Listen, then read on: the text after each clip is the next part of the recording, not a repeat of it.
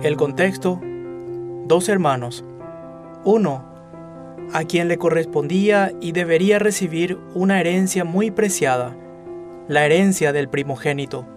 El otro, un engañador, quien no dudaría un segundo en quitársela, pues cuando llegó el momento preciso, ocurrió el engaño. Utilizando un momento de debilidad y hambre, lo engañó con un plato de guiso, engañando hasta su propio padre para conseguir su deseo. Luego, como consecuencia, tuvo que huir por su propia vida, después del mal que había cometido. Pasaron 20 años, 20 años cuando este engañador regresa a casa, con temor y temblor, a lo que su hermano podría hacerle, a la venganza que podría exponerse. Llegó el día, el momento que tenía que enfrentar el hecho y enfrentar a su hermano. ¿Cuántas veces durante los 20 años habrá repasado esta escena una y otra vez en su mente, sabiendo que algún día llegaría el momento del enfrentamiento? Pues aquí estaba, finalmente frente a su hermano, quien podría legalmente cobrar venganza.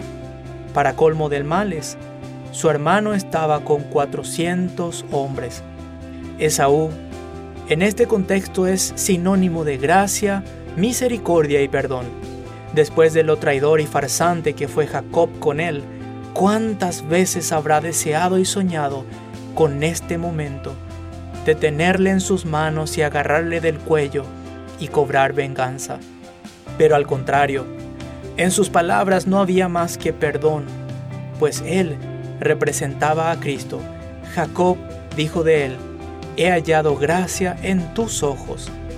He visto tu rostro como si hubiera visto el rostro de Dios. Jacob nos representa a nosotros. Somos y fuimos Jacob de alguna manera. Luego de nuestra traición a Dios, después que nos lo dio todo, le hemos traicionado y nos hemos apartado de Él. Sin embargo, Él está esperando que volvamos, sin rencores ni ánimos de venganza. Es hora de volver a casa.